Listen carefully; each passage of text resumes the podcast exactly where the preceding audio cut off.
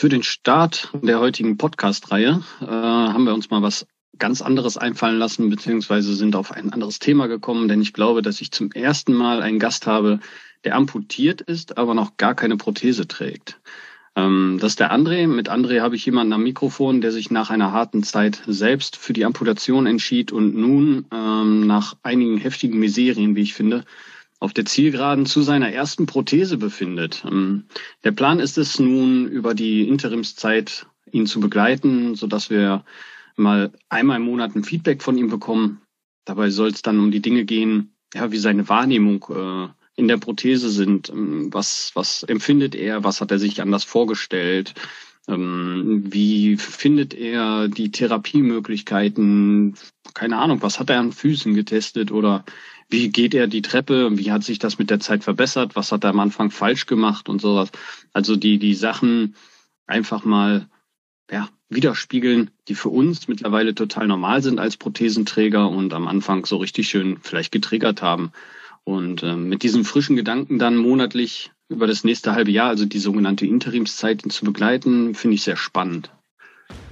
Deutschland geht gemeinsam weiter. Herzlich willkommen zum Prothesentalk, dem Podcast von und für Prothesenträger, Angehörige, Orthopädietechniker, Ärzte, Therapeuten und alle, die mit Prothesen im täglichen Leben zu tun haben. Diese Folge wird präsentiert von der Prothesengemeinschaft. Werde jetzt Mitglied unter www.prothesen-gemeinschaft.de oder lade dir die Prothesen-App in deinem App Store herunter. Jetzt aber erstmal viel Spaß mit der aktuellen Folge. André, ich hoffe, dir geht's gut. Sehr gut sogar. Guten das Morgen. freut mich doch. ähm, ja, für die Zuhörer würde ich sagen, gehen wir mal direkt ins Feuer rein. Stell dich doch mal kurz vor. Ja, ich bin der André, 31 Jahre, komme aus Herne, habe zwei Kinder, eine wundervolle Frau, die mich unterstützt bei all dem. Bin im Moment tätig als Assistent der Ausbildung, begleite aber auch unsere Auszubildenden in der Firma. Und ähm, ja, das ist so meins. Bist aber momentan nicht im Arbeitsmodus, oder? Nein, also ich bin äh, ja, eigentlich doch. ich kriege die Arbeit nicht so wirklich weg. Ähm, ich kümmere mich halt, wie gesagt, um die Auszubildenden bei uns. Die stecken gerade alle in der Prüfungsphase. Nächste Woche ist Abschlussprüfung von unserem dritten Lehrjahr. Letzte Woche hatten wir Zwischenprüfung vom zweiten Lehrjahr und ab August habe ich dann wieder neue Azubis. Also ich bin da eigentlich immer so im städtischen Austausch mit denen. Und ähm, ja, insgesamt sind das mittlerweile 16 Auszubildende, um die ich mich da so ein bisschen kümmere. In welcher und, Branche war das? Äh, ich komme aus dem Bauhauptgewerbe. Das sind alles äh, Azubis, die lernen bei uns Beton- und Stahlbetonbauer, was ich selber auch gelernt habe. Und ähm, ja, ich glaube, da kann ich die Jungs ordentlich unterstützen. Ich habe den Kontakt zu allen Lehrern und Ausbildern. Cool. Ist das noch ein richtiger Handwerksberuf? Ja. Also, was kann ich mir darunter vorstellen? Wir sind ähm, in der Industrie tätig. Ne? Es gibt Beton- und Stahlbetonbauer im Handwerk und in der Industrie. Und bei uns ist es so, dass wir ähm, halt Brückenbau machen, Bahnhofsbau. Äh, wir machen richtig unsere Bewährung noch zu einem kleinen Teil selber. Mittlerweile wird ja heute alles von anderen Firmen gemacht, weil die da einfach flinker drinne sind. Ähm, aber was wir halt machen, sind Schalungsstellen und Betonieren und die ganze Nachbehandlung halt auch. Ne? Stark. Das ist doch schön. Und so hast du noch ein bisschen ähm, sag ich mal, Beschäftigung für deinen Kopf dann zwischendurch und musst dich nicht nur zu Hause rumlungern und darauf warten, dass du endlich Plastik und Carbon an deinen Stumpf dran kriegst, ne? Nein, also die halten mich auch so schon auf Trab. Ne? Also mein Handy ist für die Jungs immer an und äh, die rufen mich auch zu unchristlichen Zeiten an, sag ich mal. Äh, okay. Aber trotzdem gerne, ne, wenn ich da irgendwo helfen kann. Sind halt als alles noch junge Männer und ähm, die müssen halt lernen. Aber da möchte ich die so weitestgehend unterstützen, wie ich nur ja, cool. kann. Man hört schon, da ist Herzblut mit dran am Job. Das ist cool. 100 Prozent. Schön. Ähm, ja, du bist jetzt aktuell in der Zeit vor deiner ersten Prothese. Fand ich äh, sehr spannend, auch wenn der Weg dahin jetzt doch schon wieder sehr lange gedauert hat. Muss man ja bei ja, dir sagen. Nur noch fünf Tage, ne? Ja, genau. Aber wir hatten ursprünglich geplant, äh, damit im Februar, glaube ich, zu starten, ne? Ja, am ersten, zweiten war die Amputation und dann ja. äh, zehn ja, Wochen sechs später. Bis acht Wochen. Achso, zehn, stimmt, ja. Zehn Wochen wegen dieser Studie, wo ich dran teilnehme, ne? Zehn Wochen. Ja. Und äh, da hatte ich dann gerechnet, der ganze Februar, März, April, irgendwo Mitte April habe ich gedacht, äh, geht's dann los. Ne? Ja. Ah, jetzt zwei Monate Verspätung. Äh, sagen wir mal, nach dem Scheiß der letzten Jahre gerade ausgesagt, äh, ist das auch nur noch ein Tropfen auf den heißen Stein. Ja, das ist richtig. Ich würde sagen, wir fangen mal ganz vorne an. Ähm, deine Unfall, also das ist bei dir ja durch einen Arbeitsunfall entstanden, die ganze Situation. Ähm, ja, wie, wie, wie kam es zu der Situation, dass du über die Amputation nachdenken musstest? Was war der Auslöser? Der Auslöser war halt der, dass, ähm, ich sag mal, sieben Jahre haben die Ärzte jetzt gekämpft, äh, mein Bein nach dem Unfall zu erhalten, mit etlichen Operationen. Ähm, hat auch, ich sag mal, nach dem Unfall, anderthalb Jahre hat das alles ganz gut geklappt. Ich konnte danach wieder normal laufen, teilweise auch ein bisschen schneller. Ich konnte Kisten, Wasser durch die Wohnung schleppen, alles ohne Probleme. Ähm, aber als dann die Metallentfernung gefolgt ist, da kam erstmal so, ich sag mal, erst Monat für Monat kamen immer mehr Probleme hinzu, wo ich dachte, okay, das funktioniert nicht mehr, das kann ich nicht mehr. Und zum Ende hin war es wirklich so, dass es von Woche zu Woche schlimmer wurde. Und dann habe ich mich im Endeffekt eigentlich schon vor vier Jahren dazu entschlossen zu sagen, nimmt mir einfach den Fuß ab und dann schauen wir mal weiter. Hauptsache, ich habe keine Schmerzen mehr. Ne? Vier Jahre hast du damit rumgemacht, okay. Das ist schon echt eine lange Zeit, in der man sich dann immer wieder windet wie ein Wurm ne, zwischen Erhalt und kämpft darum, alles normal zu bestreiten, aber irgendwo dann doch merkt, so das, das kann jetzt nicht die Lebensaufgabe für die nächsten Jahrzehnte sein, die wir noch am Leben teilnehmen möchten. Also ganz ehrlich, ich habe gedacht, ich muss bis an mein Lebensende jetzt mit Schmerzen durch die Weltgeschichte ja. laufen. Ja. Also das war wirklich so. Lass uns doch mal kurz den Unfall selbst anreißen. Dann fangen wir mal ganz, ganz vorne an. Ja, der Unfall. Äh, so typisch, wie das immer ist. Ne? Letzter Tag, ich war auf Montage ähm, an der in Saint Louis, Grenze Frankreich, ist da ziemlich nah. Und ähm, eigentlich gar nichts Wildes. Wir haben ein bisschen Arbeitsvorbereitung gemacht. Das war ähm, vom oder war im Winter am 12.11. War der letzte Tag, 9 Uhr. Wir haben um 9 Uhr mal Pause. Ich habe mich mit meinem Baggerfahrer unterhalten. Und ähm, ja, er musste tanken. Und unser Tank, wir hatten so einen eigenen Tank äh, bei uns an der Baustelle, in der Baustelleneinrichtung, war etwas weiter weg. Und dann habe ich zu ihm gesagt, ja komm, dann fahr du schon mal vor mit dem Bagger, Tanks, ich räume die letzten Werkzeuge weg, weil wir wussten, drei, vier Stunden fahren wir nach Hause und dann haben wir Wochenende. Und ähm, eine Woche später dann auch Winterpause. Ja, er ist weggefahren von mir, war schon drei Meter weiter weg. Ich habe ihn dann in diesem Moment den Rücken zugedreht, weil er musste in die entgegengesetzte Richtung von mir und dann wusste ich, für mich besteht da keine Gefahr mehr. Und er wusste ja auch, dass ich da hinten äh, am Stehen bin und ähm, noch ein bisschen was mache.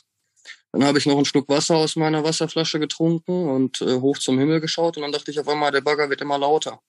Und ich dachte nur, hm, warum wird er lauter? Dreh mich um da war es dann aber schon zu spät. Da hat mich das Schild von dem Bagger unten am Unterschenkel getroffen und gegen den Stahlträger geschoben. Und mich dann, weil der Bagger stand auf Ketten, der hat sich gedreht, hat er mich vier Meter oder drei, vier Meter, sag ich mal, mitgezogen und gar nicht bemerkt, dass ich da hinten zwischenklemme. Und dann habe ich mich versucht, aufmerksam zu machen, habe da hinten gegen den Bagger geschlagen, habe geschrien hab immer wieder nach unten geschaut, weil ich musste mit meinem linken Bein über den Stahlträger hüpfen, sonst wäre ich ganz dazwischen gefallen. Und dann hat er das bemerkt und dachte, er steht mir auf dem Fuß. Und weil er dachte, okay, ich stehe ihm auf dem Fuß, drehe ich mal wieder zurück, hat er mich die drei, vier Meter wieder zurückgezogen. Und ich habe nach unten geschaut und nur gesehen, wie mein Bein immer schmaler wurde, immer schmaler. Und ich dachte, gleich ist es ab. Und dann irgendwann war es doch frei und dann habe ich mich nur fallen lassen. Ich habe eine Gänsehaut von Kopf bis Fuß, ne? Ansatzweise nur, also, boah, richtig, richtig übel. Jetzt nur mal kurz so, ähm, ja, so zur Darstellung eines Baggers. Das Schild ist ja das Gerät, was dann an dem Bagger direkt dran ist, um den dann, womit er sich in der Erde dann verkeilt, ne? Also ist nicht ja, vorne genau. die Schaufel mit gemeint. Nein, nein. Das war dann halt auch ein, so, so ein, ja, schon vom, vom Gewicht her, wie schwer war der Bagger? Das war ein zweieinhalb Tonnen Bagger. Ist noch ein Mini-Bagger bei uns. Also das ist noch ein kleines Gerät, was wir, also eines unserer kleinsten Geräte, was wir da haben, zum Glück. Mhm. Ähm, und ich fand das auch so im Nachhinein total Also eigentlich genial, ne? Wie man so Millimeter genau mich treffen kann, weil das Schild, das hat mich seitlich getroffen. Und das Schild ist von der Seite gerade mal 10, ich sag mal bei Minibagger 10 bis 15 Zentimeter breit. Lass es ein bisschen grob 20 Zentimeter höchstens ist es. Und es hat mich genau seitlich getroffen. Also nicht irgendwie in der äh, Längsseite, es hat mich seitlich getroffen. Und es hat genau so gepasst, dass mein kompletter Unterschenkel gegen den Stahlträger, Stahlrohr da gedrückt wurde. Ne? Wahnsinn. Aber wieso ist der, warum war der Bagger auf einmal wieder da? Das weiß ich bis heute nicht.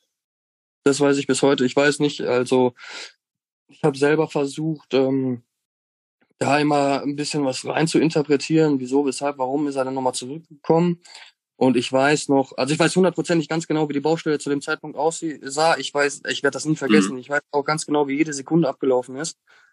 Ähm, ich weiß, da stand ein, äh, eine Stütze, die war vorne vorm Bagger, so ich denke mal fünf, sechs Meter vorm Bagger.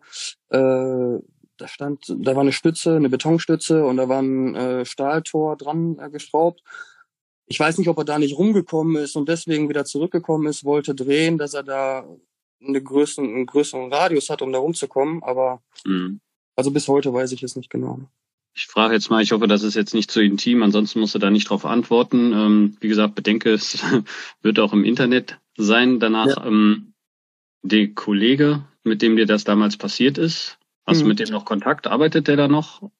Äh, der hat bei uns noch gearbeitet, der arbeitet bei uns immer noch. Ähm, ich sag mal, wir hatten nach dem Unfall äh, ziemlich lange haben wir gar nicht miteinander gesprochen. Ich glaube, das war einfach, weil er damit selber auch nicht klar kam, dass er so einen jungen Mann äh, schwer verletzt hat. Absolut verständlich ähm, irgendwo. Ich war ihn auch nie böse, ne, weil ich sage immer, äh, Unfälle können passieren, wir sind alles Menschen, Menschen machen Fehler. Ähm, man hätte halt einfach nur mal so nach dem Unfall darüber sprechen können, was aber nie erfolgt ist. Aber bin ich jetzt auch nicht traurig drum. Ne? Also ich habe das Beste draus gemacht. Wir haben uns jetzt zum kurz vor seiner Rente, der ist letztes Jahr in Rente gegangen, äh, haben wir auch uns auch ganz normal wieder unterhalten. Ne? Aber wir haben halt nie beide ein Wort über den Unfall verloren. Ne? Das ist schon krass.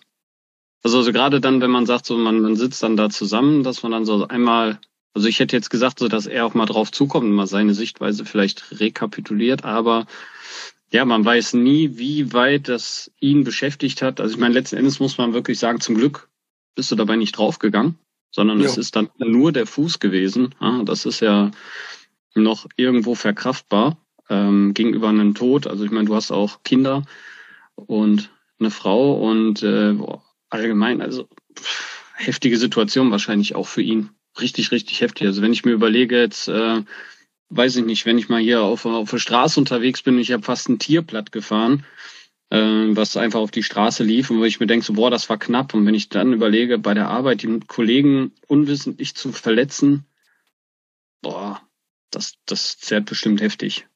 Ja, das glaube ich auch. Ich war denn ja auch im Endeffekt nie böse darüber, wie das passiert ist, ne? Mhm. Weil ich immer von Anfang an gesagt habe, äh, es kann passieren.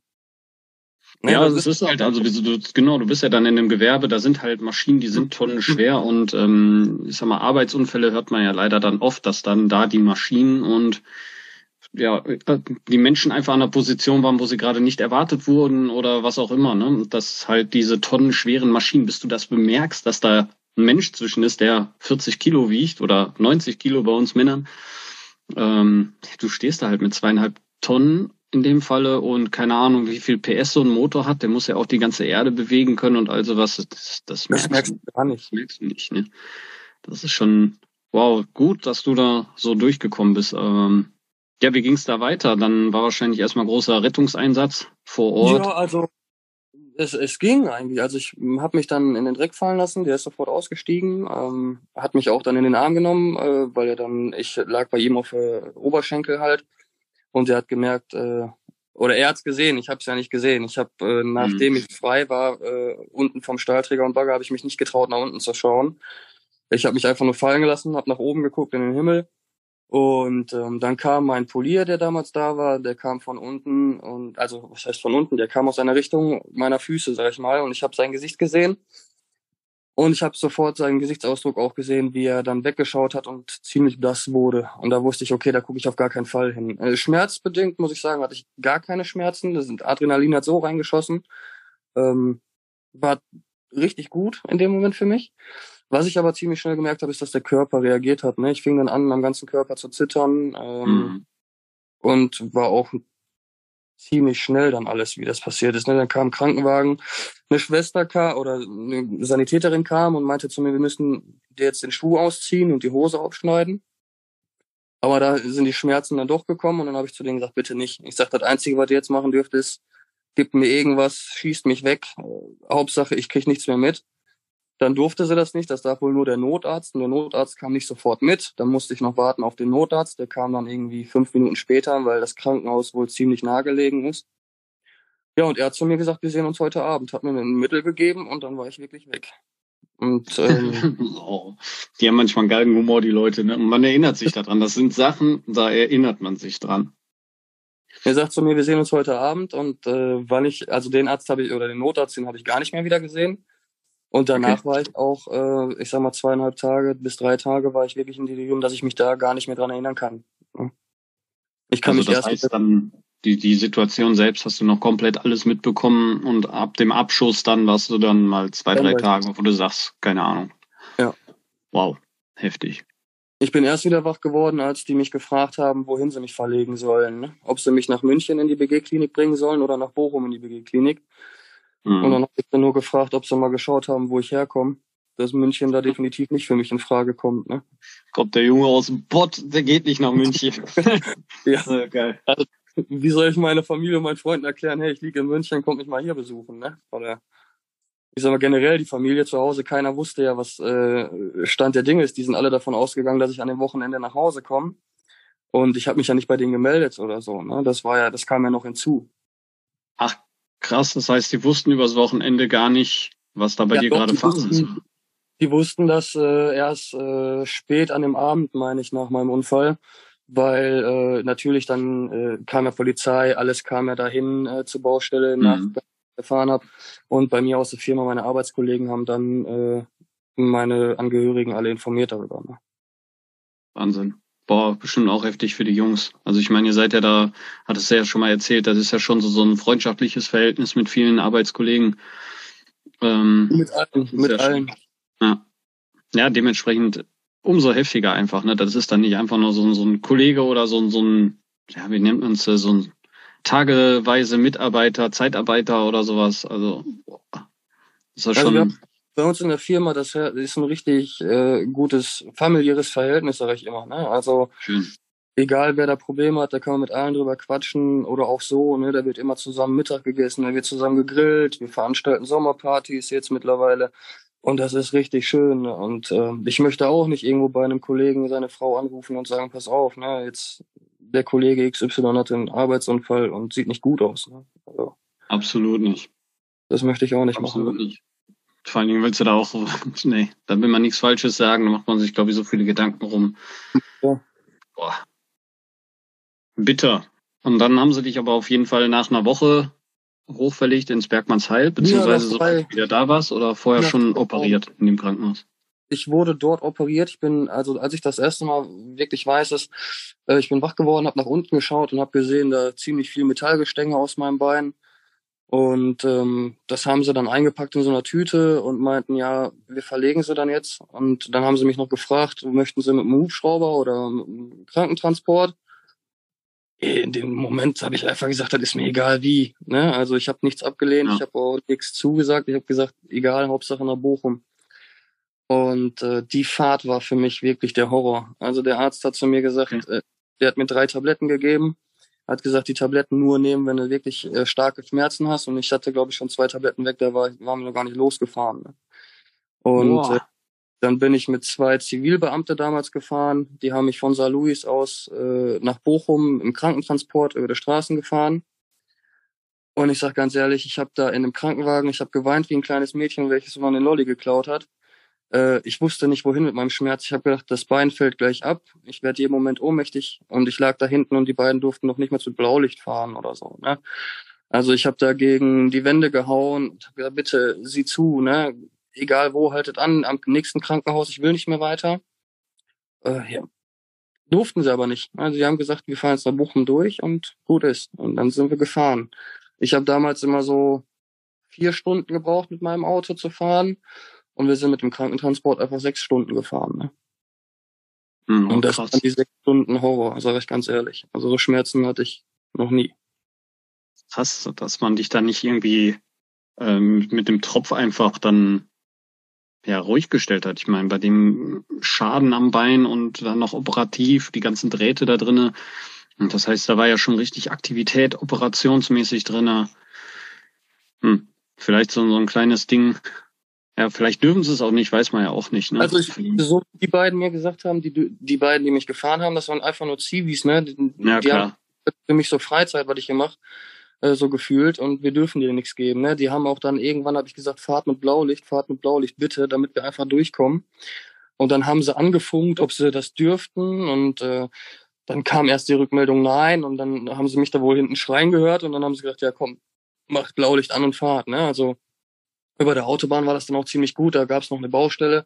Äh, die Mitarbeiter der Baustelle, weil da noch Stau entstanden ist, haben uns dann über der Baustelle gelotst, dass wir da schnell durchkommen. Und ähm, ja, ich, das war wirklich Horror, sage ich ganz ehrlich. Krass. Ja, dann lass uns da gar nicht weiter drauf eingehen. Das braucht ja keiner mehr. So heftige Erinnerungen dann zu haben und dann in Bochum angekommen war wahrscheinlich das erste, was da war, deine Frau, war? Äh, nee, da waren mein, meine Eltern, die waren da in äh, Bochum und äh, meine Schwester mit meinem Schwager. Mit meiner jetzigen Frau war ich zu dem Zeitpunkt ja noch gar nicht verheiratet. Also wir ah, okay. sind lange verheiratet. Ähm, mein Schwager war da, meine Schwester war da, meine Eltern waren da. Äh, aber das habe ich gar nicht so wirklich wahrgenommen. Na, also ich hatte die mhm. Schmerzen, die haben mich reingeschoben in dem äh, Krankenhaus. Dann weiß ich noch ganz genau, die Sekretärin äh, macht dann Aufstand, weil ich meine Krankenkassenkarte nicht abgegeben habe. Da habe ich gesagt, ja, verständlich. Sieh zu, dass ihr da reinschiebt hinten, ne? Also das kann man hinterher erklären. Ähm, der Arzt hat sich mein Bein angeschaut und hat gesagt, okay, geht los. Ne? Und dann meine ich, so richtig äh, ging es dann los, weil ich wieder notoperiert werden musste, weil ich das Compartment-Syndrom im Bein bekommen habe. Ich glaube, das war zu dem Zeitpunkt, als ich verlegt worden bin. Was ist das, Compartment-Syndrom? Ja, das Compartment-Syndrom, das ist, man blutet nach innen und nicht nach außen. Und okay. äh, das ist eigentlich so das Schlimmste, was du bekommen kannst und das, weil man das auch nicht so richtig merkt. Ne? Compartment-Syndrom, du blutest nach innen und das Blut äh, zerstört dein Hautgewebe und deine Gefäße nach innen hin. Krass. Und das sehe ich im Bein. Und das ist wohl, meine ich, äh, über der Fahrt passiert. Deswegen hatte ich auch diese heftigen Schmerzen dann. Mhm. Und dadurch mussten die mir am Bein unten, ich sag mal, 80 Prozent an Gewebe, Weichteile wegschneiden, so dass ich meinen Knochen hinterher sehen konnte. Ne?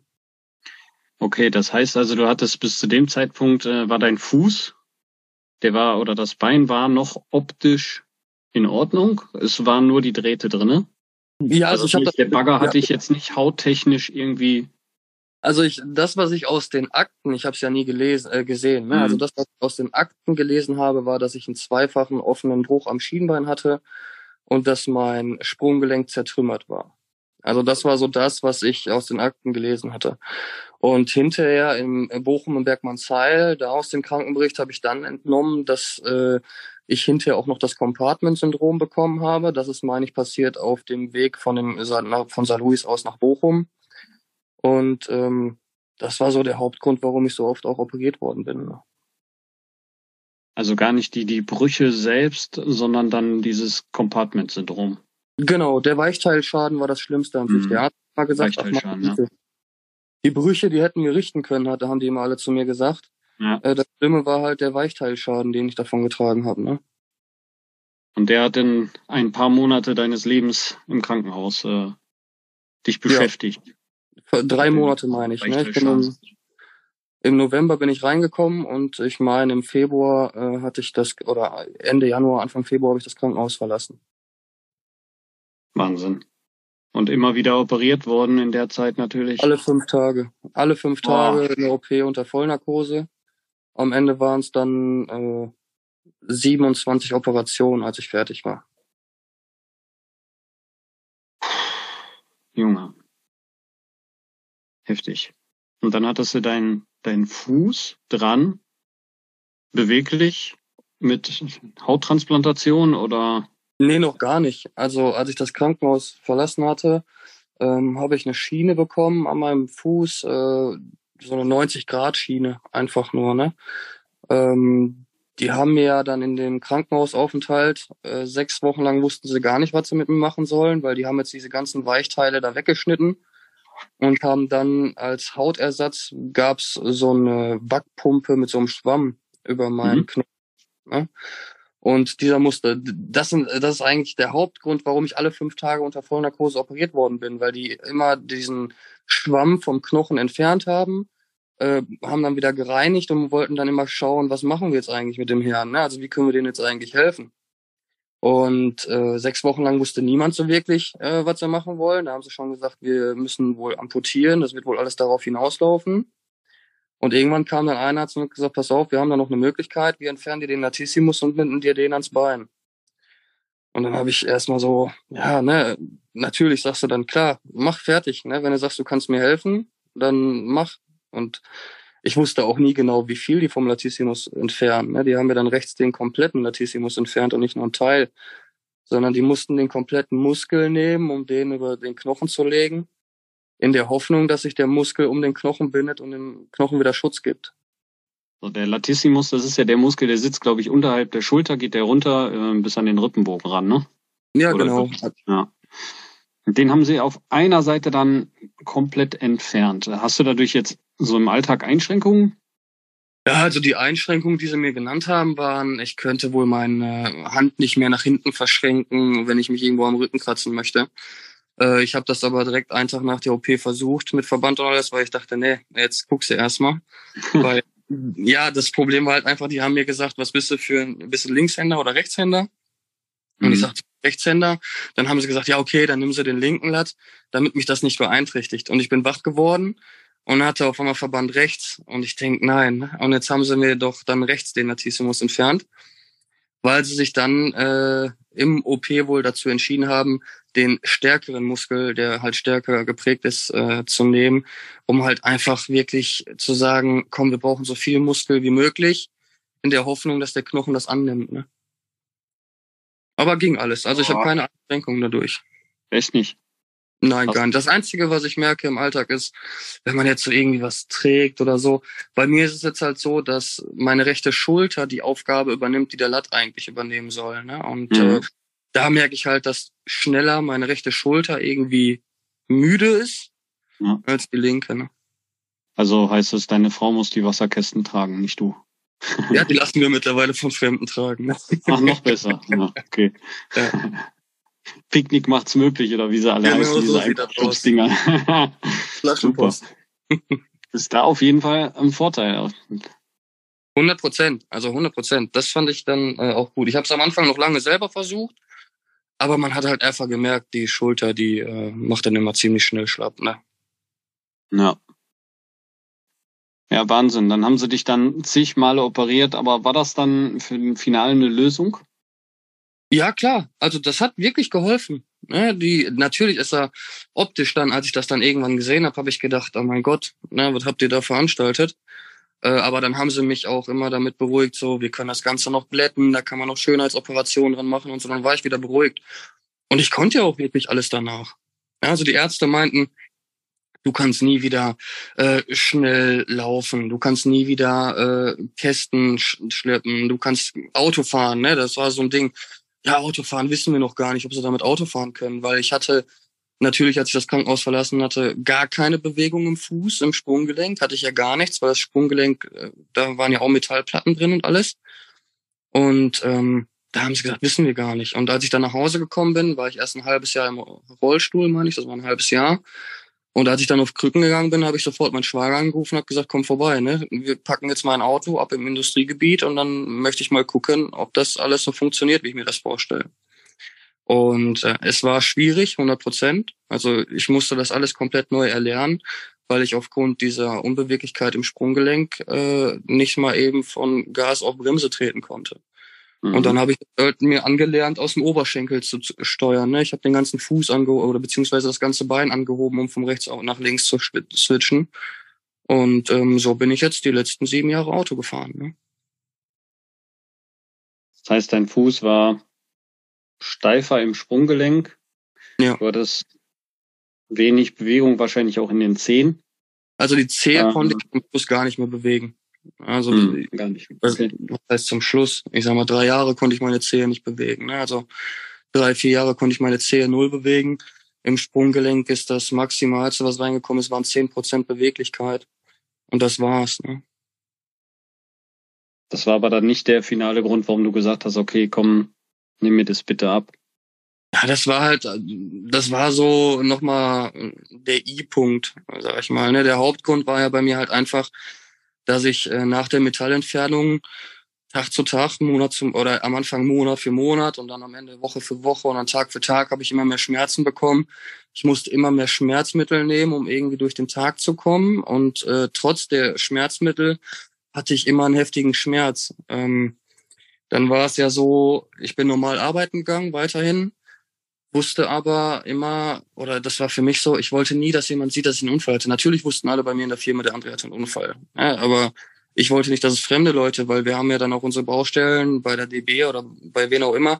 Und wenn der andere Mitarbeiter von fremden Firmen war, wollte ich nie, dass die sehen, dass ich einen Unfall hatte, sondern habe immer versucht, so gut es geht, einfach weiterzumachen. Und dadurch hatte ich ja noch mehr Schmerzen. Und abends dann habe ich mir immer wieder die Frage gestellt, warum bin ich eigentlich so ein Idiot auf Deutsch gesagt? Äh, und beißt die Zähne zusammen und abends kommt dann der Körper und holt sich alles wieder. Ne? Weil abends musste ich dann Bein hochlegen, Schmerztabletten wieder nehmen und tagsüber Schmerzmittel genommen ohne Ende. Und da habe ich halt nimm weg. Also hast du in dem Moment, sage ich jetzt mal, das Bedürfnis gehabt, ähm, anderen Leuten den starken Mann zu zeigen und äh, deine, deine, ja, von da an schon vorhandene Behinderung, Beeinträchtigung äh, nicht zu zeigen.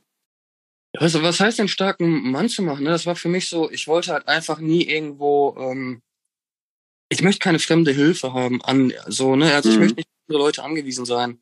Weil ich Aber natürlich warum nicht? Du hast ja was. Du, du, du Ja. bist ja, du bist ja eingeschränkt, du bist behindert, du hattest einen schweren Unfall. Also war ja, das dann so ne? Fehlende Akzeptanz für die Situation oder wie würdest du es beschreiben? Eigentlich, eigentlich wollte ich nie, das war immer so nach dem Unfall, ich wollte einfach jedem zeigen, ne? Die haben im Krankenhaus gesagt, du kannst das, das, das, das, das, das kannst du alles nicht. Und ich wollte einfach jedem zeigen und äh, halt allen das Gegenteil beweisen. Ich wollte halt einfach für mich, ich wollte selber für mich alles alleine machen. Also ich wollte einfach so sagen, ne, komm, ihr sagt mir, ich kann das nicht, ich kann das, ich werde es euch zeigen, dass ich das kann. Ne, und dann war das selber damit kaputt machst, ja. ja, und äh, am Ende war das dann wirklich so, dass ich auch nicht wollte, dass das dann irgendeiner sieht, weil wenn das keiner sieht, dass ich einen Unfall hatte und alles ganz normal weitermache, dann habe ich das doch in dem Moment habe ich den Leuten das doch dann bewiesen, dass es alles geht. Ne? Man muss nur gucken, wie, weil es fällt keinem auf, dass ich einen Unfall hatte. Nur wenn ich eine kurze Hose an hatte, dann hat man das gesehen. Da kamen auch dumme Sprüche aus der Umgebung, sag ich mal, ne? so von fremden Menschen. Okay. Da kamen schon oft dumme Sprüche. Ähm, ja, aber ich habe es geschafft. Das war so für Was mich so da das, für dumme Sprüche? das war am Ende habe ich auch drüber gelacht. Ja, aber am Anfang war so, hatte ich eine kurze Hose an, war ich mit meinem Vater damals im Baumarkt, wir wollten irgendwas kaufen, stehe an der Kasse und dann steht ein älterer Herr hinter mir, guckt so runter an mein Bein und dann sagt er, ja, ja, ich weiß, ne, Fußball spielen, ja, das das liegt nicht jedem und so, ne? Und wenn man dann so hart umknickt, dann ist besser, man lässt das Fußballspielen sein. Und da habe ich mir so die Frage gestellt, Junge, bist du überhaupt noch ganz sauber? Ja, Komm mit dem Gott. Ja, das, das wirklich, ne, da wusste ich nicht, was ich sagen sollte. Ne? Da habe ich nur gedacht, ist okay. Ne? Besser jetzt ruhig sein und nicht mehr drüber reden. Und dann wusste der Mann auch sofort, er hat einen wunden Punkt getroffen. Ne? Ja, verrückt. Manche, manche denken nicht drüber nach, ne? Ein bisschen, ein bisschen pietätlos. Ja. Und damit kannst du ja halt wirklich Menschen verletzen. Also es gibt ja Leute, die kommen da nicht mit klar in der Situation oder allgemein mit der Situation. Ja, ich habe auch, also ich musste auch erst schlucken. Ne? Als ich, äh, wie der das gesagt hat, musste ich auch erst schlucken, weil ich mir so dachte, du hast gar keine Ahnung, was ich durchgemacht habe in letzter Zeit. Und dann kommt da so ein hohler Spruch. Ne? Und, äh, aber ging dann gut. Und final war es dann so, dass du sagst, du hast die Schmerzen einfach nicht aus dem Körper bekommen. Ähm, es wurde weiter operiert, es wurde versucht, Schmerzmittel, Schmerztherapien und all sowas, bis man dann gesagt hat, so, okay, vielleicht hat man sich da verbastelt oder hast du dann einfach gesagt, so bis hierhin und nicht weiter? das war von mir aus, wo ich gesagt habe, bis hierhin und nicht weiter. Ne? Also die haben mich 29 Mal bis dahin operiert, haben alles versucht und äh, in der Zwischenzeit habe ich ja dann auch meine jetzige Frau kennengelernt. Wir haben geheiratet, äh, wir haben unseren ersten Sohn bekommen und ähm, das war dann so für mich, ich habe immer wieder gesehen, ich kann mit meinem Sohn nicht so oder mit meiner Familie, wir konnten nie vernünftig spazieren gehen. Ne? Nach 10, 20 Minuten spazieren gehen, habe ich schon gesagt, ich brauche Pause, muss Bein wieder hochlegen, entweder lauft ihr weiter oder wir warten oder ich habe so viel eingesteckt immer und obendrauf kamen dann auch die Schmerzen und da habe ich dann halt gesagt, nein, ich will das nicht. Er nimmt mir das Bein ab und ähm, ist gut. Hauptsache, ich habe keine Schmerzen mehr, dann schauen wir einfach mal, was passiert. Ne, ich wusste natürlich, ich habe mich noch nie mit dem Thema Prothesen bis dahin beschäftigt, äh, aber ich wusste schon immer, was man so aus den Medien äh, so mitbekommt, dass die Technik halt einfach immer weitergeht. Ne? Und da habe ich gedacht, meine Güte, in der heutigen Zeit nimmt mir das Bein ab und ich sag mal so total doof dahingesprochen, sage ich mal, gibt mir ein neues und äh, ich laufe euch wieder davon. Wie haben die Ärzte darauf reagiert? Haben die direkt gesagt, äh, ja okay, mach mal? Natürlich nicht. Ne? Die haben äh, mir noch weitere Operationen angeboten. Ich glaube, bis 14 Optionen hätten wir noch gehabt, aber jedes Mal mit einer äh, gewinnbringenden Chance von 50 Prozent nur. Und dann habe ich natürlich so ein bisschen hochgerechnet und habe gesagt, ja, nach jeder OP soll man dem Körper ja dann auch mal so irgendwie ein halbes Jahr lang Ruhe geben, um sich zu regenerieren. Und äh, dann habe ich hochgerechnet, habe ich irgendwann gedacht, ey, wenn, wenn ihr fertig seid mit mir und das Ganze hat nichts gebracht und wir gehen wirklich diese 14 Operationen noch, dann bin ich irgendwo weit über 45. Äh, und am Ende kommt es dann, müssen wir doch amputieren. Ne? Aber wer sagt mir denn dann, dass mein Körper mit 45 oder 50 noch in der Lage ist, das Ganze so gut zu verkraften? Ne?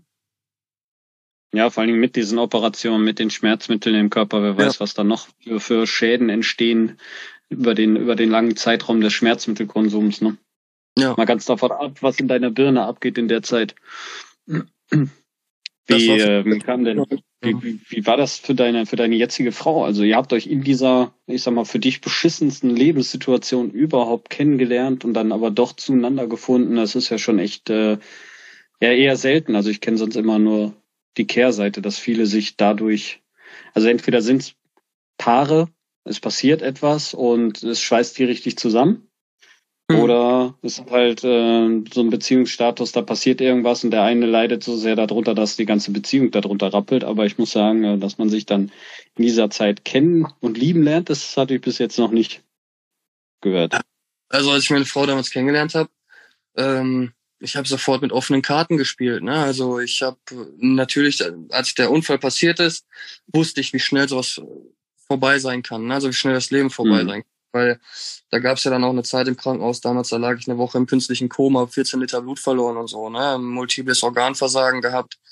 Ähm, das waren so Punkte, wo ich gesehen habe, hey, du hast das Ganze überlebt und äh, jetzt musst du mal so ein bisschen an die Zukunft denken. Ne? Und als ich meine Frau dann kennengelernt habe, habe ich ihr sofort äh, über meinen Gesundheitsstatus informiert ich habe ihr das offene Buch hingelegt und habe gesagt, pass auf, so und so sieht das aus und so und so stelle ich mir meine Zukunft vor und entweder wir lernen uns kennen oder nicht. So ungefähr war das, ne?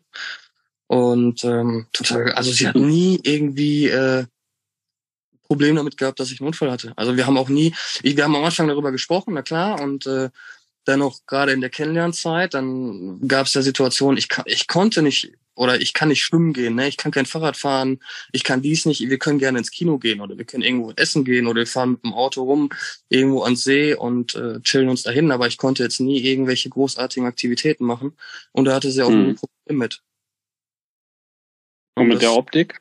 Weil du, du sagtest ja auch, da war ja der Latissimus, der war ja, also ist ja auch ein großer Muskel, der war ja außen am Bein, am Unterschenkel dran gelegt und äh, bis runter an den Fuß.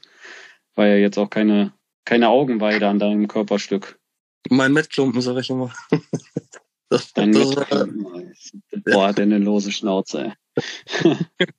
ja, das ist, das ist wirklich so. Also, ähm, optisch hat sie das auch nie gestört, weil ich muss sagen, meine Frau, die ist auch so ein bisschen verrückt und ihre Familie auch. Die äh, arbeiten auch so oder haben hobbymäßig mal im Zirkus des Horrors ausgeholfen und die schminken sich auch gerne blutig und äh, Halloween ist bei denen ein ganz großes Thema, ne? Da muss alles immer so makaber wie möglich sein. Okay, hier sowas raus, als wäre er dann noch als Hauptattraktion eingestellt worden. Hör mal auf, ey. Nein, das ist, also die hatten da, da also wirklich gar keine Probleme, hatte meine Frau damit. Ne? Und ähm, Ja, das ist cool. Das fand ich auch. Also echt- ich finde es besonders cool, sage ich jetzt mal, deswegen, deswegen die Frage, gerade in dieser heutigen Welt äh, von Social Media und Co., ja, wo man immer einen vorgelebt bekommt, wie perfekt doch alles sein muss und äh, optisch pietätlose Menschen man sieht und äh, da auch, ähm, ja, ich sag mal, ein Stück weit den Blick für die Realität verlieren kann, ähm, finde ich umso bemerkenswerter, dass man sich dann in so einer Zeit kennenlernt, Kinder bekommt und äh, die Karre zusammen aus dem Dreck zieht am Ende. ja. Schön. Finde ich gut. Ja, und dann kam für dich der große Moment, dass du gesagt hast, okay, ich habe die Schnauze komplett voll, ich brauche diese Schmerzmittel nicht. Äh, da haben wir uns auch kennengelernt in diesem Zeitpunkt, wo du dich dann über Amputation und genau. Prothesen im Unterschenkelbereich informiert hast. Äh, ich kann mich noch an unser Gespräch erinnern, das lief ja ähnlich ab wie das jetzige. Und ich habe mich da auch in ganz, ganz vielen Situationen wiedergesehen. Hab versucht, dir keine Hoffnung zu machen, dass es gut wird, weil final weiß man es einfach nie, ob es bei dir so gut abläuft wie bei, bei anderen Menschen. Und äh, ich wünsche es dir natürlich, aber ja, man kann es halt nicht versprechen. Und ähm, dann kam dann auch tatsächlich nochmal für dich die Situation, dass du gesagt hast, okay, jetzt kommt die Amputation, du willst das Ding rocken. Und äh, so ganz sauber lief das ja leider auch nicht bei dir. Mal wieder. Mal wieder.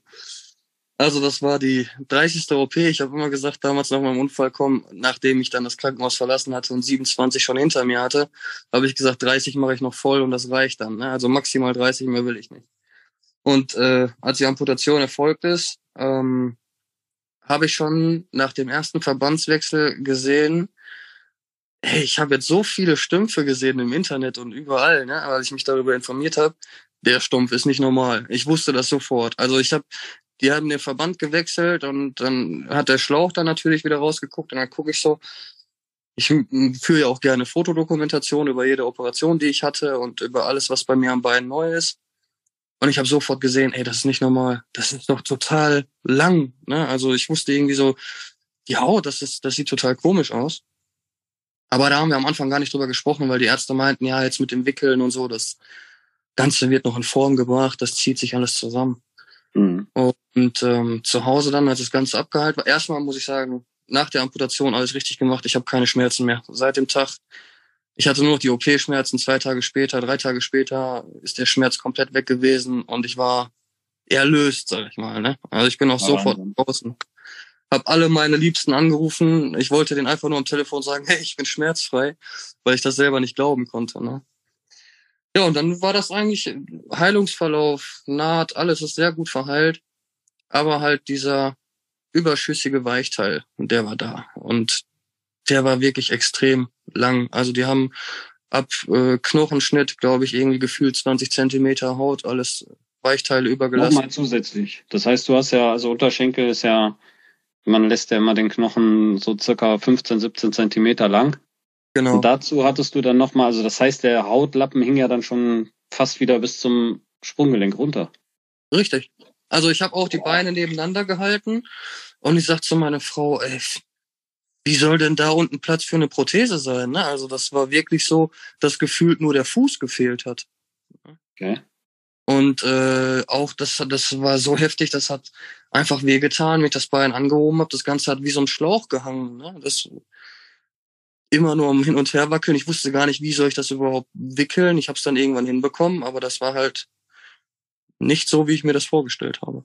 Mhm. Ähm, mag das sein, dass das durch die, durch die Muskeltransplantation mit dem Latissimus irgendwie zusammenhängt, dass die das, das waren ja verschiedene Ärzte, äh, dass dadurch irgendwie, ja, weiß ich nicht. Ja, also definitiv äh, wird das so gewesen sein, weil die haben mir im Nachhinein auch erzählt, dass die durch diese 27 Operationen vorher hatten die extreme Schwierigkeiten da unten bei der Amputation im Bein irgendwelche Nerven vernünftig zu sehen, weil das Ganze auch nach innen vernarbt war. Okay. Und ähm, die haben mir das dann so erklärt, dass die sagen, wir brauchen ja sowieso ein Polster auch für den Knochen, ne? da ziehen wir ja sowieso äh, den Wadenmuskel nach vorne und bei mir war ja auch nicht viel Wadenmuskel vorhanden nach sieben Jahren, keine Bewegung da unten drinne. Äh, hat er gesagt, ja, wir haben gefühlstechnisch einfach nur da äh, was gezogen. Und ähm, aber dass das dann so viel ist, wussten sie auch nicht genau. Ne? Also die, das konnte sich jetzt auch keiner erklären, warum das jetzt am Ende so viel war. Ne? Hm. Na gut, kann man den Ärzten nur glauben. Ähm, ja. Irgendwie werden sie zu dieser Entscheidung gekommen sein. Äh, für dich hieß es dann aber durch den, also es war wieder Schmerz dann vorhanden durch die, durch diesen extremen Weichteilüberhang, der dich genau. dann dazu gezwungen hat, direkt wieder ins Krankenhaus zu gehen und äh, dann wurde ein paar Wochen später auch direkt, ne, die, die Nachamputation gemacht. Ja, die Nachamputation, die wurde am Ende jetzt äh, nach zehn Wochen gemacht. Also wir haben mhm. Nach zehn Wochen hätte ich eigentlich anfangen sollen mit der Prothesenversorgung, aber nach zehn Wochen habe ich dann nochmal eine weitere Operation gehabt, wo ich dann aber auch so ein bisschen Druck gemacht habe. Ne? Also ich wollte jetzt äh, ja, nicht noch mehr Zeit verlieren, ne? weil es war alles ja. schon komplett ausgeheilt und ich hätte auch so, wenn ich das Bein gewickelt habe, hätte ich vom Gefühl her gesagt, gib mir jetzt die Prothese, weil das hat sich sehr gut angefühlt. Außer wenn ich den Verband ab hatte, weil dann fing es an zu hängen ne? und das tat dann mehr weh an sich hatte ich keine Schmerzen, nur ich wollte halt so schnell es geht an die Prothesen versorgen und habe gesagt, komm, ne, gib mir am besten morgen den Termin. Mhm. Und ähm, ja, das war jetzt am 3.5. Ne? Am 3.5. wurde ich dann jetzt nochmal revidiert. Nur Weichteil zum Glück. Aber auch da gab es wieder Probleme. Und zwar äh, hatte ich ja dann fünf Tage nach der äh, Operation dicken Bluterguss im Stumpf, der sich jetzt auch nochmal entleert hat. Und da habe ich noch bis heute am Kämpfen, oder bin ich noch bis heute am Kämpfen mit. Bedingt durch, durch die Operation dann nochmal, also das dann von innen. Genau, also das war jetzt nicht irgendwie, weil ich mich gestoßen habe oder so. Ne? Ich habe immer mit den Beinen aufgepasst, wie mit so einem rohen Ei. Ne? Also ich habe nach jeder OP immer ganz genau geguckt, ne? dass da nichts passiert. Habe ich gesehen, oder auf Drücken Fußball spielend. Ja, das genau. war ja. mit den Kindern bleibt das nicht aus, ne? Aber das war jetzt Alles auch, äh, das ist ja jetzt schon wieder vier Wochen her, ne? Ja, ja. Ähm, aber ich hatte so halt immer geschaut, dass da wirklich nichts passiert und ähm, das war halt einfach so durch die OP, glaube ich, ne? Dass da, wenn die da so viel am rumwurschteln sind mhm. im Bein, generell in einem, passieren halt solche Dinge. Ist ja jetzt am Ende auch nichts, nichts sehr Dramatisches. Es hindert Nein. dich jetzt nur wieder am Prothesen tragen, weil sich dieser Blutverguss halt immer wieder entleert und dadurch äh, das Liner-Tragen halt äh, suboptimal ist, weil wenn du dann da reinsubst und äh, zeitgleich drin schwitzt, dann kannst du wieder richtig Palaver haben durch eine, ja. durch eine Infektion. Ne? Deswegen jetzt immer noch äh, ruhig halten, aber ein Ende ist in Sicht. 100 Prozent. 100 Prozent. Das ist das Wichtigste. Und da freue ich mich schon total drauf. Und das ist ja auch das Brett, wo ich jetzt mal so langsam zu dem Punkt komme. Langsam ist gut, sind jetzt schon 40 Minuten. ähm, deine Erwartungen an die Prothese. Was, ja. was, wie, wie stellst du dir das vor? Was äh, erwartest du mit also, der Prothese? Ich sag mal, meine größten Erwartungen, die ich habe, ist halt einfach, dass ich wieder mehr kann als vorher. Ne? Also wie gesagt, ich war jetzt sieben Jahre nicht schwimmen. Ich habe sieben Jahre bin ich kein Fahrrad gefahren. Sieben Jahre, auch wenn ich, ich bin nicht der Sportler, da war ich noch nie, ne? Aber äh, sieben Jahre mal einfach nicht joggen gehen zu können, wenn man es will, äh, ist auch echt krass. Und jetzt habe ich zwei Söhne. Der eine, der wird nächstes Jahr sechs, der andere wird drei. Ich will einfach mal mit denen um die Wette laufen oder so, ne? Oder die rennen vor mir weg und wissen immer ganz genau, Papa kommt nicht hinterher. Aber wenn ich dann vielleicht mal äh, mit der Prothese in Zukunft auch hinterherkomme, dann kriegen sie ganz große Augen und darauf freue ich mich halt Definitiv. einfach. Ich freue mich einfach auf die Zeit mit den Kindern und meiner Frau und auch normale Dinge machen zu können. Alles, was darüber hinaus passiert, das ist für mich ein Geschenk. Alles, was darüber hinaus passiert, das, da, soweit denke ich gar nicht. Ich denke einfach nur an die kleinen Dinge, an die einfachen Dinge, mal mit der Familie Fahrrad fahren zu können. Jetzt, gerade jetzt ist, wo der Sommer wieder ist, dass ich auch mal sag, komm, ich gehe mit euch ins Schwimmbad oder so, ne? Mhm. Ähm, ja, das sind kleine Dinge, wo ich äh, mir erhoffe, dass die schnellstmöglich wiederkommen. Also einfach Lebensqualität nach sieben Jahren, die du jetzt verloren hast, wieder zurück ins Leben zu kommen. Ich meine, tablettenfrei bist du ja schon mal toi toi toi, der Kopf ist freier. Ja. Äh, das ist auch schon mein Geschenk, ne, dass ich wirklich gar nicht. Also das habe ich auch gemerkt, wo wir uns das letzte Mal unterhalten haben. Das erste Mal ähm, warst du vom, vom Reden her, ich sag mal, ruhiger. Äh, ja, ich sag, ja doch in, in Watte gepackt. Du hast hm. länger gebraucht für Antworten. Du hast ruhig gesprochen. Und jetzt merkt man so, okay, da mit der Vorfreude jetzt noch on top, äh, da, da kommt Feuer rein, da kommen sofort Antworten, da kommt körperlich mehr Reaktionen und so. Also das ist, es ist schon krass zu sehen, wie man sich durch die, durch dieses, ähm, ja, durch diesen Wattebausch, in dem man gepackt wird mit Tabletten, ist immer wieder bestätigt sich das, dass das halt, ja, richtig halt auch mit auf die Psyche geht. Das ist jetzt ein richtig schönes Gefühl. Also wirklich. Glaube ich. Ich bin, auch alle hier zu Hause merken das, ne? Auch äh, meine Freunde, die merken das, ne? Der André, der freut sich darauf. Ich kann, ich sag auch jedes Mal, egal mit wem ich quatsch, ist ey, fünf Tage nur noch, ne? Ich freue mich richtig drauf. Ich mhm. weiß noch gar nicht wie, ne? Fünf Tage. Ich weiß natürlich, wird es noch ein bisschen äh, länger dauern, aber in fünf Tagen bekomme ich schon, wie sagt mein Sohn immer, mein Roboter bei, ne? Und mhm. äh, da freue ich mich tierisch drauf. Ähm, wurdest du da aufgeklärt, wie, wie, wie sich die ersten Tage für dich, wie wird das ablaufen jetzt für dich weiter? mit der Prothesenversorgung? Wirst, äh, kriegst du die Prothese und dann kannst du laufen oder? Natürlich nicht. Nein, also ich bekomme, wir haben ja dann nächste Woche mit dem Markt die Anprobe und dann äh, bekomme ich die Prothese mit nach Hause und ähm, habe ich eine Woche Zeit, mich so ein bisschen damit auseinanderzusetzen. Mal durch die Wohnung, paar Schritte an der Krücke versuchen und mal schauen, wie ich damit zurechtkomme. Und am 21. diesen Monat soll dann meine Reha starten, wo ich dann erstmal alles lerne.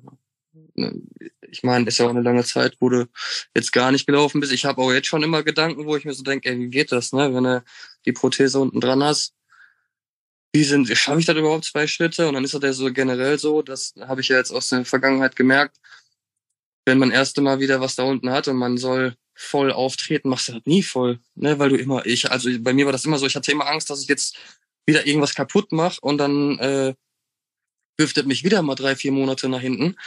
Und dann mhm. habe ich mich nie getraut, voll aufzutreten, auch wenn die Ärzte gesagt haben, ne, nein, sie dürfen, treten sie voll auf und machen sie mal, ne? Das waren dann immer so, oh, nee, erstmal nur 30 Prozent oder so oder 40 Prozent geben. Und irgendwann kommt das dann halt, ne? Das ist aber, glaube ich, normal. Also auch wenn man dann im, im erhaltenen Bein sich mal den, den Fuß bricht oder der irgendwas, du hast ja auch ein Schmerzgedächtnis, was dann direkt getriggert wird, auch wenn es eigentlich verheilt ist, ist man dann immer erstmal ein bisschen wie auf rohen Eiern unterwegs. Wird natürlich mit der Prothese dann genauso sein. Da kommen neue Druckverhältnisse auf den Körperteil. Ja, ähm, du musst das Vertrauen lernen. Man muss sich mit dem Techniker erstmal noch weiter kennenlernen, der wissen muss, okay, das kann der André ab, das ist zu doll, das ist zu weit. Und ähm, ja, dann kommt auch noch bei dir der schon ordentlich verbastelte Zustand, ähm, wo man ja jetzt nicht weiß, was da an Gewebe jetzt wirklich gelitten hat, was dich dann vielleicht auch noch triggern wird. Mhm. Das wird, äh, ja, wird auf jeden Fall nochmal spannend für dich. Ich, wie gesagt, ich wünsche dir, dass es alles äh, erträglich bleibt und mit der Zeit halt auch immer besser wird. Danke, danke. Und, ähm, ja, ich bin, ich bin maximal gespannt. Ähm, hast du da so, so ein Ding im Kopf, wo du sagst, okay, wenn ich die Prothese habe, das ist das Erste, was ich mache, wenn ich gehen kann, also wenn ich es schaffe, so zehn Schritte zu gehen? Ich habe zu meiner Frau gesagt, sobald ich da Dinge habe und ich kann laufen, äh, ich nehme meinen Rucksack, Pulle zu trinken da rein und dann laufe ich einfach nur. Ne? Am Ende wird das nicht so sein. äh, am Ende möchte ich ja mit der Frau äh, und mit den Kindern zusammen was machen. Aber das war so, also, ich möchte einfach laufen, irgendwie. Ne, das ist so, jetzt bin ich schmerzfrei, aber wenn ich jetzt noch mit der Prothese umgehen kann und ich kann ohne Schmerzen laufen, dann ist schon, habe ich alles richtig gemacht. Ne? Verwirf den Gedanken aber nicht, speicher dir das und mach das vielleicht mit der Definitivprothese. Also wenn du Reha durch hast und wenn du sagst, okay, jetzt habe ich das erste halbe Jahr auf der Prothese verbracht und äh, alles funktioniert soweit, jetzt kommt die definitive Prothese, dann hast du einen ganz guten Stand und hm. ich glaube, dann wäre das ein guter Zeitpunkt zu sagen, so, jetzt Rucksack, was zu trinken. Ich bin jetzt mal zwei, drei, vier, fünf, sechs Stunden mit Pausen vielleicht, je nachdem, wie du halt Bock hast. Einfach mal raus irgendwo und lässt sich dann irgendwo wieder einsammeln. Äh, definitiv. Ich würde es nicht verwerfen. Also es ist nichts, wo ich jetzt sage, so, ey, mach das sofort, wenn du eine Prothese hast, ne? du musst sofort rumlaufen. In der Hoffnung, dein Stumpf wird komplett zerstört. Das ist natürlich absolut, äh, da würde ich dich jetzt hier bremsen. Aber ähm, so für, für, die, für die Zukunft ist das echt so ein Ding. Doch, doch. Das, es wird der Zeitpunkt kommen, wo du sagst, so, ey, du brauchst jetzt was wieder um dir selber was zu beweisen und mal zu gucken, wie weit, ja, im wahrsten Sinne des Wortes, wie weit kann ich gehen. Ja, das, äh, ich träume auch schon von ganz vielen Dingen. Ja, ich bin, ich bin gespannt. Äh, verrate nicht zu viel, weil wie gesagt, ähm, ich will das Ding echt so aufbauen mit dir jetzt äh, in ja nächste Woche gibt's die Prothese. Dann äh, würde ich dich bitten, dass du dir da so vielleicht mal so ein paar Stichpunkte machst oder mir Sprachnachrichten schickst. Äh, ich sammle das dann und dann so in vier Wochen quatschen wir dann nochmal und schauen, wie die ersten Tage mit der Prothese waren. In vier Wochen ist aber noch nicht die Reha, ne? Mm, doch. Doch. Okay, dann müssen wir uns auf jeden Fall vor die Reha. Ja. Okay, das ist gut, dass wir darüber gesprochen haben. dann müssen wir den ersten wahrscheinlich ein bisschen. Ja, ja, genau. Dann machen wir, ja, das ist cool. Dann haben wir jetzt für den Anfang vielleicht einen schnelleren Content nochmal. Ähm, da müssen wir uns auf jeden Fall vor der Reha unterhalten. Wie habt ihr euch gemeinsam stark gemacht für die Reha? Also was ist passiert an der Prothese, damit du auch wirklich gut in die Reha gehen kannst? Mhm. Ähm, was hast du für Erwartungen an, der Re in der, an die Reha? Ähm, wie lange wird die Reha sein? Ähm, erstmal vier Wochen. Also wir reden erstmal mhm. nur von vier Wochen, aber dann mal schauen, eventuell noch ein bisschen länger. Vielleicht treffen wir uns dann da mal. Das ist ja auch gar nicht so weit weg. Dann komme ich da mal vorbei und dann setzen wir uns da mal in einen Café und quatschen dann vielleicht auch mal so zur Hälfte der Reha. Ja, können wir gerne machen. Das, das klingt echt cool. Mega. Aber erstmal, ey, viel Freude mit der Prothesenanpassung. Ähm, wenig Schmerzen wünsche ich dir auf jeden Fall und äh, dass ihr euch da gut versteht. Ähm, ja, spannend wird das auch nochmal das Körpergefühl, das kann ich dir jetzt nochmal mitgeben. Äh, du wirst merken, du wirst einen gewissen Druck haben. Es wird irgendwo tut's immer weh in der Prothese am Anfang. Aber den Punkt dann zu lokalisieren, der dir weh tut, das wird am Anfang richtig spannend. Du wirst nochmal so viel über deinen Körper lernen. Also lass dich da schön drauf ein, äh, analysier das schön. Und äh, dann, dann wird's hinten raus einfacher, als zu sagen, so, hey, das tut alles weh. Ja, also ich lasse alles auf mich zukommen. Ich bin ja sage immer, ich habe jetzt so viele Schmerzen ausgehalten. Mit dem Rest komme ich jetzt auch noch klar und ähm, ich mache alles mit. Also das ist mir total egal, was da auf mich zukommt. Ich werde alles mitmachen. Ja, kommst, genau, du kommst aus so einer Senke, du wärst da fast draufgegangen. Du hast so viel durchgehabt mit mit äh, Blutverlust und äh, Schock und körperlichem Versagen. Boah, das Den geht Rest jetzt einfach. Ja, genau, so will ich das hören. 100 Ich sage immer zu meinen Arbeitskollegen, ich sehe schon Licht am Ende des Tunnels. Das ist, äh, ist wirklich so. Ne? Ist auch so. Und das Licht, das wird noch heller. Hoffentlich. Dass du es jetzt siehst, dann denkst du, okay, jetzt bist du am Licht und ich hoffe, hoffe, hoffe, dass das Licht dann so hell wird, dass du blind wirst. Freue ich mich drauf. Na. Perfekto. Ich danke dir für deine Zeit, äh, für, für unseren Start der Podcast-Reihe. Ähm, Andres, ja, mal gucken, ich habe noch gar keinen Namen für diese Situation mein Weg zur Prothese oder die ersten Schritte, die Begleitung bei den ersten Schritten von André. Ja, irgendwie sowas wird's. Mal schauen. Da lässt dir was Perfekt. sein. genau. Ich danke. ich danke. dir für deine Zeit und dann ich hören wir uns bald wieder. Sehr gerne, sehr gerne. Alles klar, bis dann. Bis dann. Ciao, ciao. Ciao. Vielen Dank, dass du wieder mit dabei warst. Die Folge